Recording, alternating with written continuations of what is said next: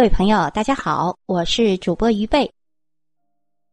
昆明是云南省的省会，是国务院公布的首批二十四个历史文化名城之一，也是我国西南地区重要的中心城市。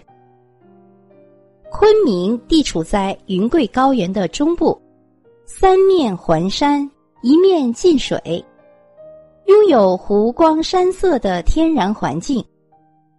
冬季，由于北部乌蒙山等山脉的屏障，抵御了南下的寒流；南部受孟加拉湾等海洋季风暖湿气流的影响，加之滇池湖水的调节，以及昆明海拔高度在一千八百米，这些因素使得昆明气候温和，四季如春，阳光明媚。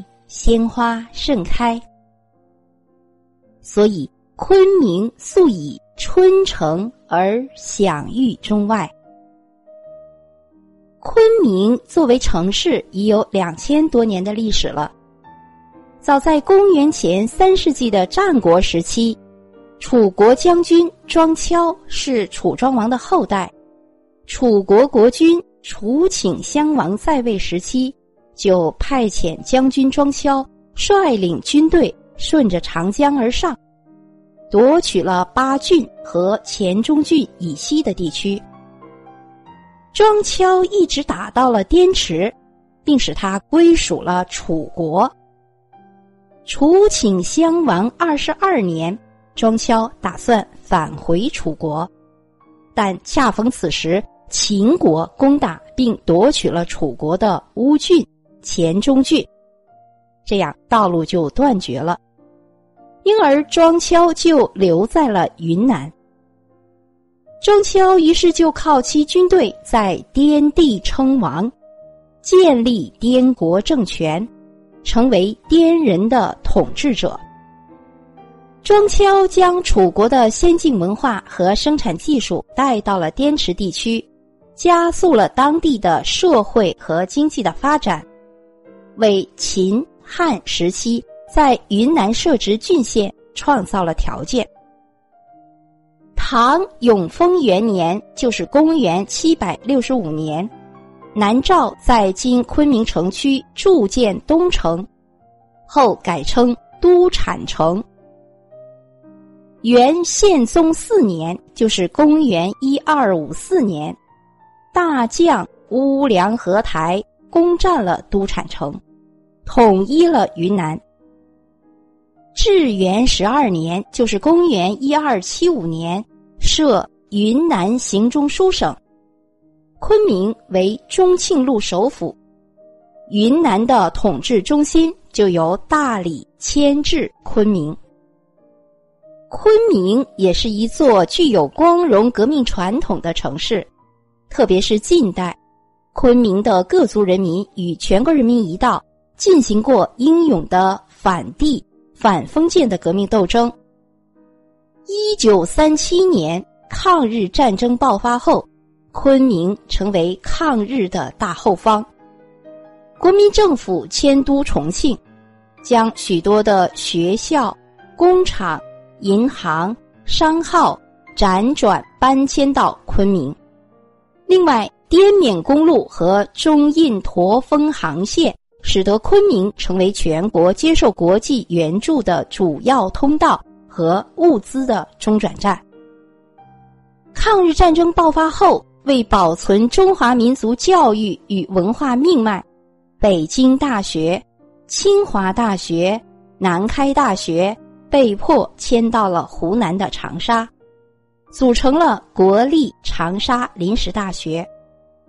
但不久，南京陷落，日军逆江而上，武汉震动，危及长沙。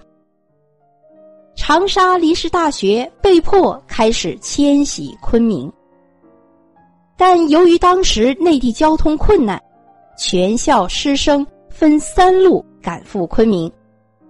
第一路就是女生和体弱的男生，由粤汉铁路到广州。就是乘坐火车，由长沙先到广州，到了广州之后，再经香港，然后到香港之后，再乘船去越南，从越南再进入云南到昆明。第二路就是一部分师生乘汽车沿湘桂公路，先到桂林，经柳州、南宁，然后到越南，再之后回到云南至昆明。第三路就是部分的师生有二百余人，组织了湘黔滇步行团。步行三千二百公里，历时六十八天，到达昆明。一九三八年四月，三路师生全部到达了昆明，奉当时教育部令，更名为国立西南联合大学，下设文、理、法商、工、师范学院五个学院，二十六个学系。两个专修科和一个先修班。西南联大在昆明的八年中，大师云集，名家荟萃，在极度简陋和艰苦的环境中，鼎力治学研究，坚持为国育才。西南联大八年更是创造了中国教育史上的奇迹。从西南联大走出了杨振宁。